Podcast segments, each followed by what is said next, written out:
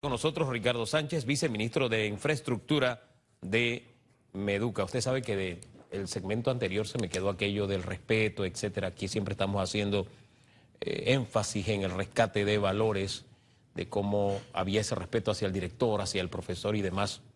Y cómo es común, y principalmente al inicio del año escolar, que padres de familia van, enfrentan y retan a quienes son la autoridad en la escuela, no porque no se puedan equivocar porque todos nos podemos equivocar, sino por cosas que, que no vienen al caso, no vienen al caso. Usted tiene que ir vestido a una escuela como tiene que ir vestido a la escuela, punto.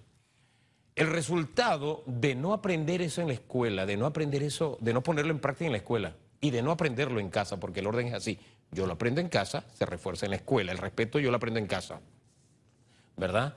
Eh, el resultado es ver situaciones como algo que le vamos a presentar más adelante en el segmento de los bochinches. Un individuo, un agente de autoridad lo detiene el tránsito y se da la fuga. No, no, voy a hacer énfasis en que era un taxista, era un taxista. No voy a hacer énfasis en ese detalle. Me centro en el, más que nada para ah, no hacer leña del árbol caído. A veces dicen los taxistas, no, que ustedes generalizan que todo es verdad. No todos los taxistas son así. Y eso no es excusa para que haya ciertas prácticas al margen de la ley como las hay en Panamá porque se busca de excusa eso para amparar prácticas que no están sujetas a ley en Panamá, sino al hecho, ¿sí? Ok, estamos haciendo un arreglito con el invitado, por eso el discurso largo al inicio de este segmento, 8 o 9 minutos. Pero el punto es, el resultado que vemos es eso, la falta de respeto en la calle de los ciudadanos el día de hoy, cuando no se aprende en casa y no se refuerza en las escuelas. El respeto a la autoridad, profesor. Así es, definitivamente que estamos viendo una sociedad eh, que no está dando el mejor ejemplo a los jóvenes. No estamos, no estamos dando el mejor ejemplo a esos niños. Siento que deberíamos de estar más enfocados en tratar de ir mejorando la cultura y pienso que llevamos buenos pasos, ya hay unas iniciativas inclusive Ayer en el Consejo de Gabinete se habló de la construcción de un centro de cultura en San Miguelito, en el centro de San Miguelito, específicamente en Samaria.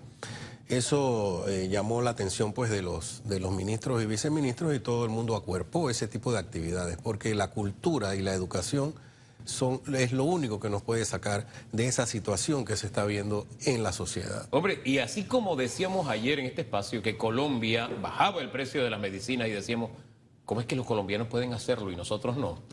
Eh, hay una ciudad que, cuyo nombre era sinónimo en el mundo de violencia, Medellín.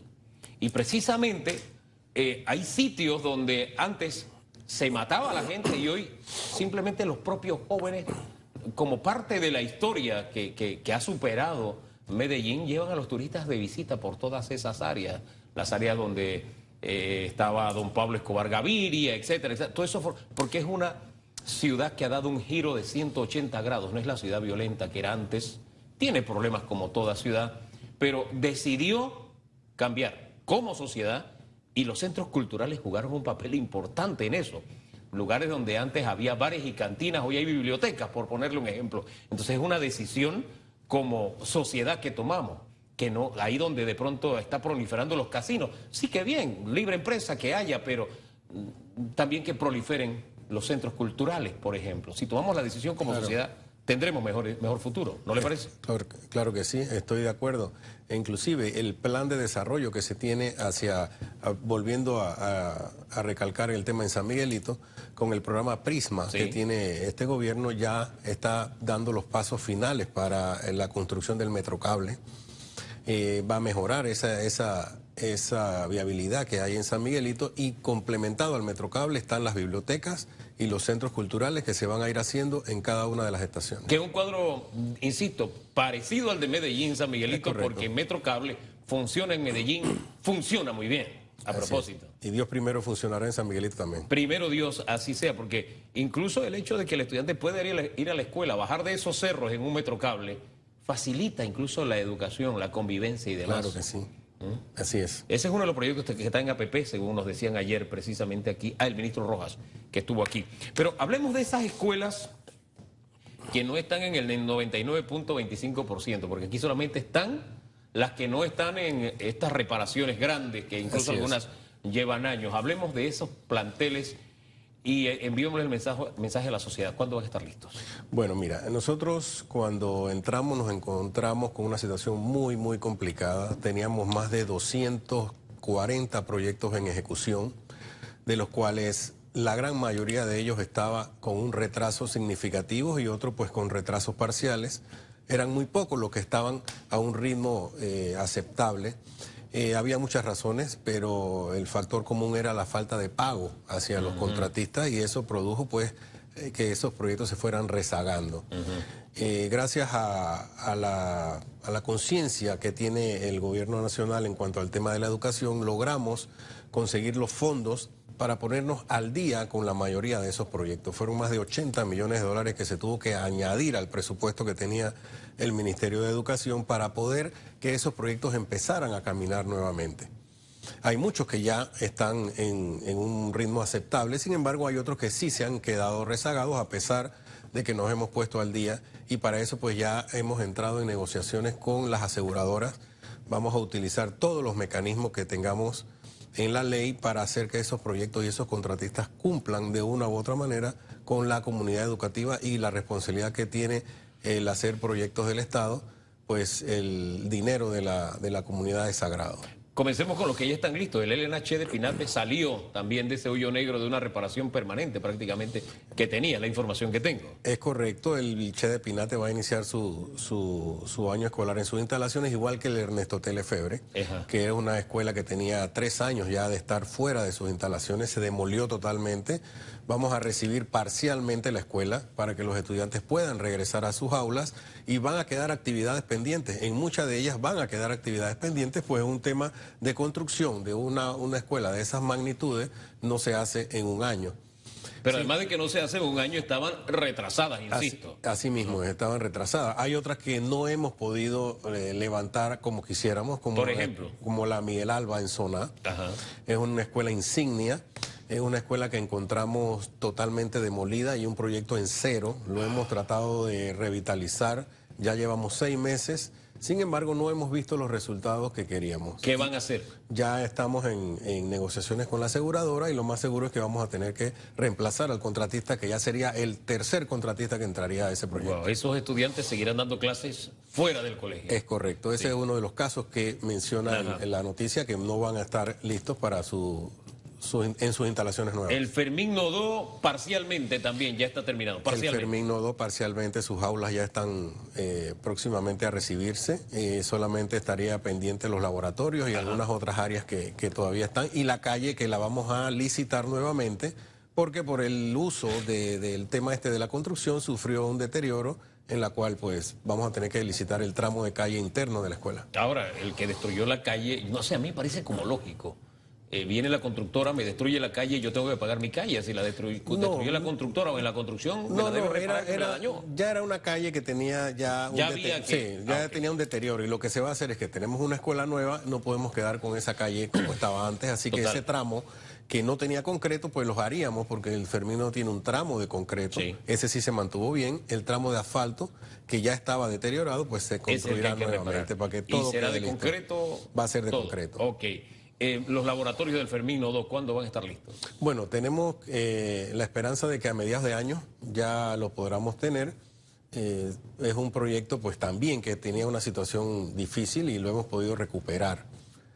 al igual que muchos otros a nivel nacional, en Chiriquí teníamos la escuela, está el Francisco Morazán que también recuperamos, tenemos la escuela Costa Rica en Chorrera que también estaba totalmente detenida, en la cual también vamos a recibir parcialmente aulas para que los estudiantes que estaban en aulas temporales puedan irse al nuevo centro escolar. Eh, ¿Qué otro plantel así, bandera, insignia, está en esta, en esta condición? Y, hablemos para ir después entonces a, las comarcas. A ver. Bueno, eh, tenemos también aquí en Panamá la escuela eh, insignia que nos llama, tiene, nos da mucho ruido, es la escuela Venezuela. Ajá. La Escuela Venezuela fue un proyecto que encontramos eh, que ya se le había hecho un acto público, sin embargo, por reclamos de empresas, estaba en litigio hasta que ya pues la Dirección de Contrataciones Públicas decidió anular el acto. Vamos a volver a elevar a, a Panamá Compras una nueva licitación de ese colegio Esperamos tener eh, elevada esa licitación antes del 2 de marzo para darle la tranquilidad a esa comunidad educativa de que se va a volver a licitar esa escuela. Pero este año los estudiantes siguen, si la memoria no me es infiel, en el poli, ¿no? ¿Es que están ellos? Hay una parte que está en el poli y hay otra parte que está en otro edificio contiguo. Ajá. Vamos a provincias, además del ALBA que nos habló hace un ratito en zona, ¿qué otro plantel está en esas condiciones y, le pone fecha de cumpleaños de entrega? Bueno, en la escuela Sucre, en David, es una escuela que también está en un 85-90%, se le falta muy poco para terminar. Estamos también logrando que el contratista nos haga entrega de ese proyecto antes de, los primeros seis meses del año. No va a estar para el 2 de marzo, pero esperemos que en los próximos meses la podamos recibir. En las comarcas, las escuelas rancho y demás, ¿qué le decimos a la gente de las comarcas? Ya está RPC Radio, es la única emisora que llega. Nosotros hemos hecho una inversión importante en la, en la comarca. Nosotros estamos por recibir antes de este periodo escolar 39 escuelas nuevas en la comarca Nove Buglé. Sin embargo, eh, todavía nos quedan más de 200 escuelas rancho, en las cuales nos lleva hasta 800 aulas rancho que todavía hay que erradicar.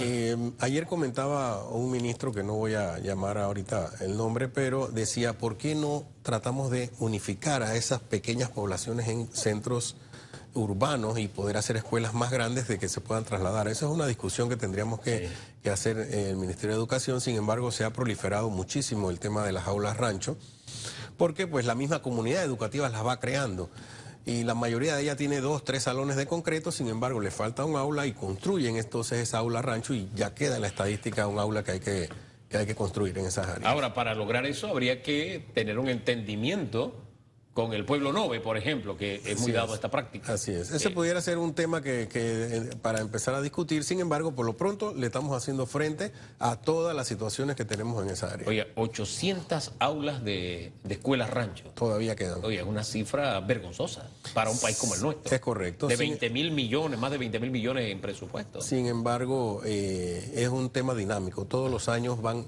van naciendo esas aulas tendríamos que llegar a un compromiso con la comunidad educativa de si se llegan a erradicar y que es la, el plan que tenemos en estos próximos cuatro años, erradicar esas 800 aulas rancho que ya no se vayan haciendo más, sino que se vayan haciendo mediante una planificación.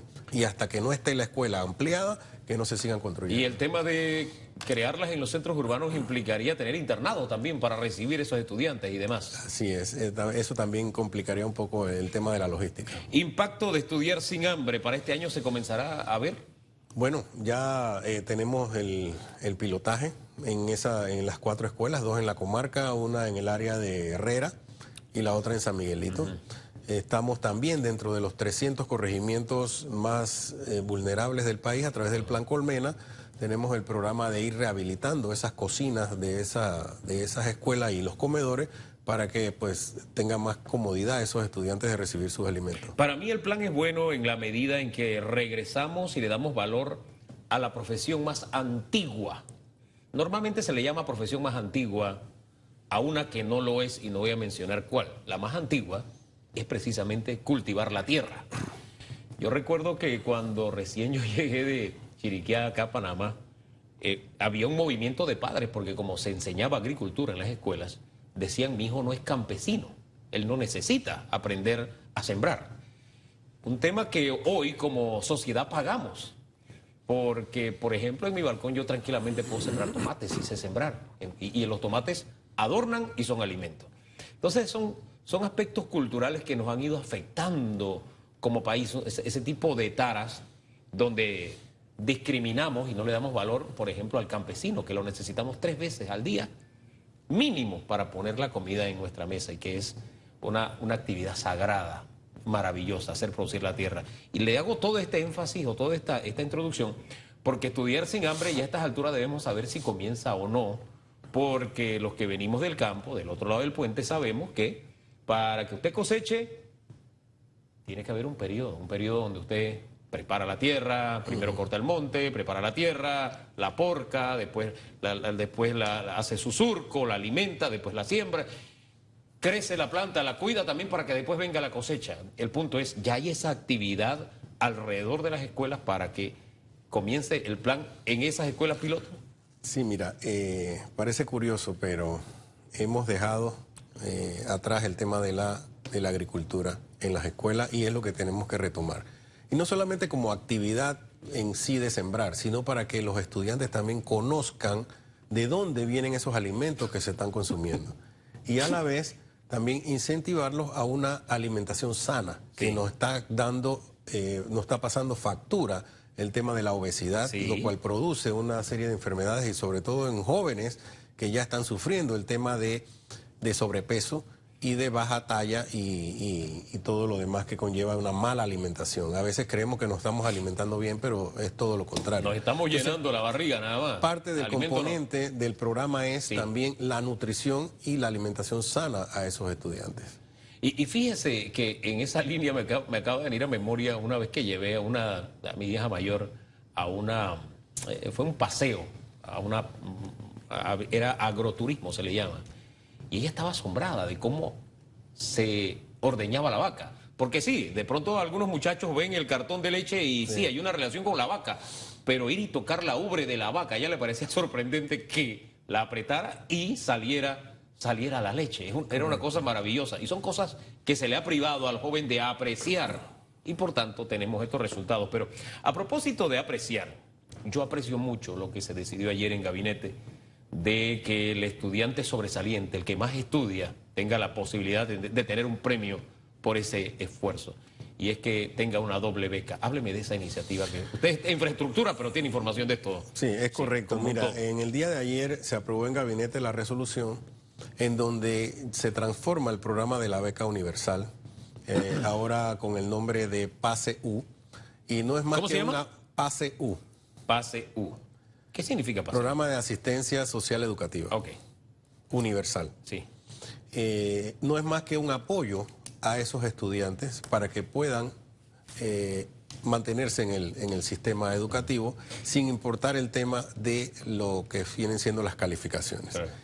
Y esos estudiantes sobresalientes entonces van a mantener las becas que tengan a bien según sus méritos eh, de académicos, cosa que no había antes. Antes no podías recibir dos becas. Antes o escogías la beca universal o cogías la beca de mérito. Ahora puedes tener acceso a ambas porque una ya no es beca, ya es ahora un apoyo para mantener a los jóvenes en el sistema y las becas por mérito se van a mantener. Ese apoyo o subsidio, llamémoslo por su nombre, porque es así, aunque eufemísticamente le pongamos otro nombre, cuando se creó era para que los estudiantes no desertaran, para disminuir la deserción escolar. ¿Realmente tuvo un efecto los estudiantes? Bueno, eh, los resultados arrojan de que sí, sí, hay un efecto. de estudiantes, la población estudiantil se ha mantenido, es más, se mantiene en aumento. Eh, pienso que pues en la discusión siempre sale el tema del apoyo, que por qué a unos sí, a otros no, y, y, por qué no nada más solamente a la gente de bajos recursos y, no, y a todos. Pero la decisión es que todos los estudiantes del sistema van a mantenerse dentro de ese programa. Ah. Esa fue una decisión que se tomó y se va a seguir así. Si ha tenido los resultados, y vemos los resultados, merece la pena, pero yo siempre decía, hay un peligro, y es la ley del menor esfuerzo. O sea, si a mí me van a dar una beca y no requiero estudiar, paso con tres, que para ser francos, tres es, eh, ¿cómo es que es regular? Se le llama así, ¿no? En la clasificación, ¿no? Tres es regular eh, no tengo que esforzarme, esforzarme en estudiar, ser un buen estudiante o sobresaliente. Al fin y al cabo me van a dar la beca, ¿no? Esa ley del menor esfuerzo, es decir, la baja en el, rendimiento escolar, ¿eso lo han medido? Bueno. Que, era otro, que, era el peligro que nosotros señalamos cuando esto se creó. Sí, eh, bueno, eso se puede ver en, la cifra de, la cantidad de estudiantes eh, reprobados que se, que se van dando se dio una cifra alarmante de reprobados, pero eh, aparentemente hubo una falla en, el conteo. Se contaron fue la cantidad de materias, no la cantidad de estudiantes que fueron, así que fue mucho menor la cantidad de estudiantes que, reprobaron. Sin embargo, pues es una tarea, ¿no? Es una tarea que nos queda todavía por delante. Eh, vamos a seguir incentivando a esos jóvenes a través de las becas que está dando el IFARU. Tenemos una gran cantidad de becas y de jóvenes que están estudiando ahorita mismo fuera del país, están estudiando jóvenes en Europa, en Estados Unidos, en Canadá. Eh, en fin, eh, estamos tratando de incentivar a ese joven para que se estudie, se prepare. Y no solamente al joven, también ayer se mandaron eh, a estudiar profesores mediante becas para doctorados. Eso es un paso importante también porque el profesor tiene que prepararse. Y, a través de esas becas también estamos ayudando a la educación. Y tú no puedes transmitir lo que no tienes. Entonces hay que estarse preparando cada día y mejorando cada día, estarse actualizando cada día y es el mensaje a los docentes. Pero vuelvo al tema de los estudiantes y la beca entonces a los distinguidos. Tendría usted, tendría usted la oportunidad de tener las dos becas. Si tiene de 4,5 para arriba, ¿sería la o de 4? Es, correcto. Creo que es de 4,5 para arriba. De no tengo la cifra, pero sí recibirías la beca por mérito y el apoyo que sería el subsidio que sería la beca universal anterior. Sí, porque a las cosas por su nombre, eso llamado beca universal no era una beca. Así es. ¿No? Porque la beca es un reconocimiento al esfuerzo, al esfuerzo de quien quiere crecer, de quien quiere ir hacia arriba, hacia adelante, ¿no? Y el subsidio es el que lo recibe, usted puede echarse fresco y usted sabe que viene el subsidio, ¿no? Correcto. Eh, porque sacar tres no es tan difícil en la escuela, y menos con la calidad de educación que tenemos. Pero bien por esa medida, y gracias por compartirla con Panamá esta mañana. Claro que sí. Señor viceministro,